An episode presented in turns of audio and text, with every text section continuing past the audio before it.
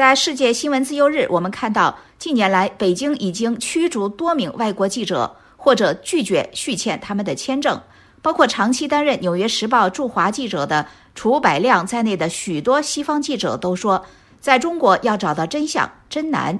请志远分享美国之音的综合报道。志远，好的，宇宙。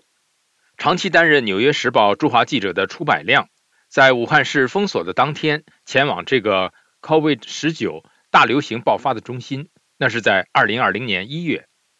楚百亮说：“回想起来，这听起来很疯狂。他去的时候做好了准备，戴着口罩，保持着适度谨慎。但他没有想到。”他在那几周所看到的一切，会在三年后仍然影响着世界。楚百亮告诉美国之音：“这是一个大事件，我喜欢报道大事件，它是令人激动的，给人以充实感。我希望这不会让我听上去很狂妄。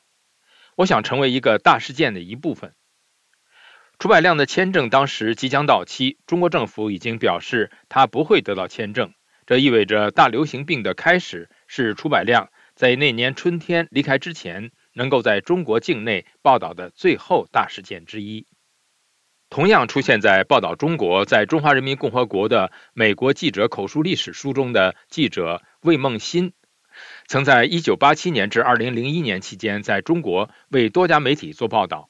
他说：“如果我们想了解中国，我们应该关心谁在报道中国，他们日常收集信息的过程是怎样的体验。”这有助于了解新闻报道是如何产生的。报道中国一书由美国有线电视新闻网首任北京分社社长齐麦可撰写。齐麦可在1987年至1995年期间担任美国有线电视新闻网北京分社的社长。他说，在天安门事件期间和之后的那段时间，从相对放松变为极度压制，然后再次变得相对放松。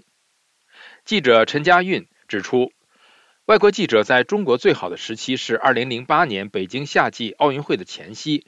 陈家运2006年开始在中国报道新闻，他是半岛电视台的记者，直到2012年被驱逐出境。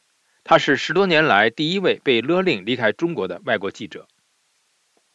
2011年，陈家运在新疆、北京被指控在那里对维吾尔人实施种族灭绝做报道的时候，一直被两辆车尾随。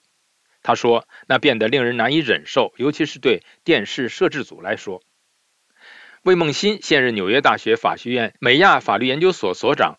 对于他来说，在中国做报道给人一种感觉，即全天每一天，你都在逆流而上，试图找出事情的真相，在一个真的是不想让你发现真相的体制中。楚百亮表示，尽管近年来障碍成倍增加。但媒体如果想要有效地报道中国新闻，就必须身处中国境内。宇宙，谢谢志远分享美国之音的综合报道。西方记者说，在中国要找到真相真难。